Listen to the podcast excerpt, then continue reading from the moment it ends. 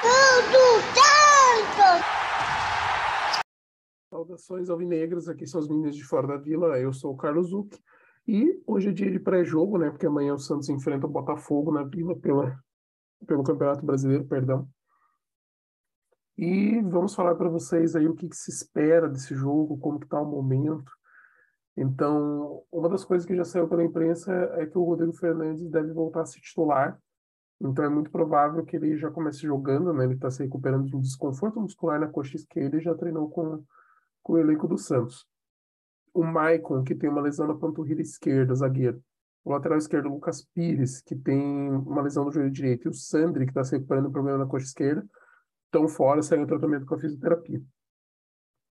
E provavelmente é o último jogo do Marcelo Fernandes aí no comando do Santos. Em princípio, o Lisca já rescindiu com o esporte, deve assinar com o Peixe. E aí, contra o Fortaleza aí no, no domingo, pela 19 rodada, né, que vai fechar o primeiro turno brasileiro, deve já ter o Lisca aí na beira do campo. E aí, aquele clássico que a gente sempre analisa. O provável Santos, segundo o Globo Esporte. João Paulo no gol, Matson, Luiz Felipe, Eduardo Bauerman e Felipe Jonathan. Rodrigo Fernandes, Vinícius Anocelo e Carlos Sanches. Léo Batistão, Lucas Braga e Marcos Leonardo. É mais ou menos o time que vem jogando, só com a volta do Rodrigo Fernandes.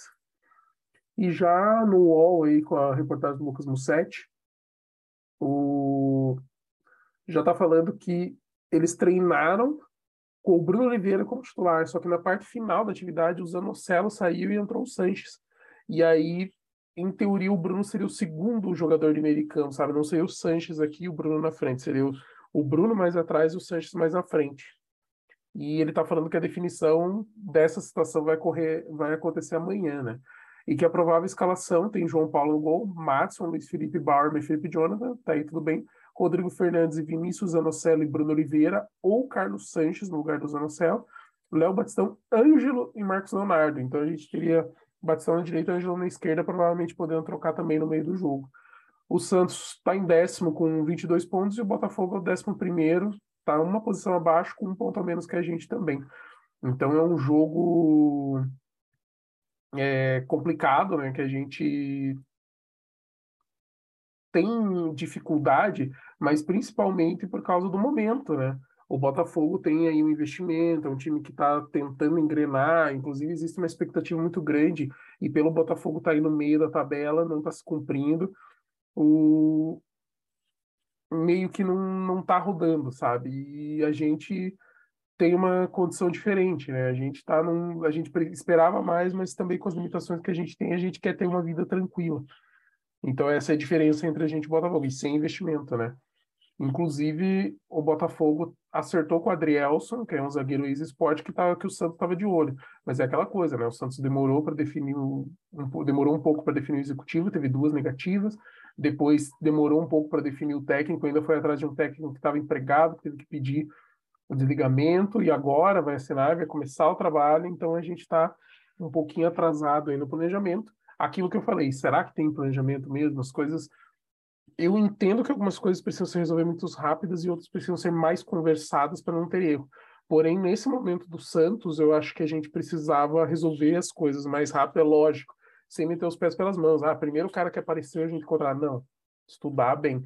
E pelo que a gente, pelo que está lendo aí na imprensa, o Santos, o Newton Drummond queria trabalhar ou com o Lisca ou com o Guto Ferreira, que são treinadores de confiança dele, e acabou o comitê de gestão, apesar de não ter uma decisão unânime sobre o Lisca, e nem o conselho deliberativo, eles optaram por essa opção em cima do Guto Ferreira. Eles acharam que o Lisca é um cara que de repente pode resolver já de imediato para a gente se recuperar no campeonato. E eu espero que seja verdade, porque eu tô cansado de sofrer, gente, de verdade, tá?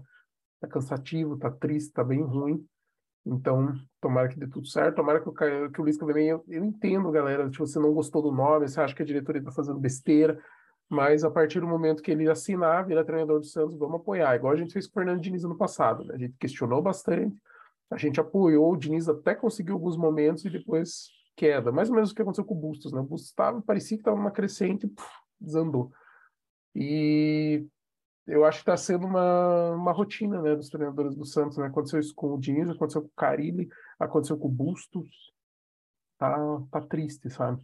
Eu não sei se é uma falta de filosofia, se é falta de ter um homem forte do futebol que consiga gerenciar melhor as situações e fazer esse time crescer, evoluir. Não sei, de verdade, mas eu espero muito que a partir de agora, Milton Drummond, executivo de futebol, Lisca, nosso treinador, a gente apoie o treinador, apoie o time e que o time cresça, que a gente veja evolução, que o time faça jogos competitivos contra qualquer equipe, independente do nível.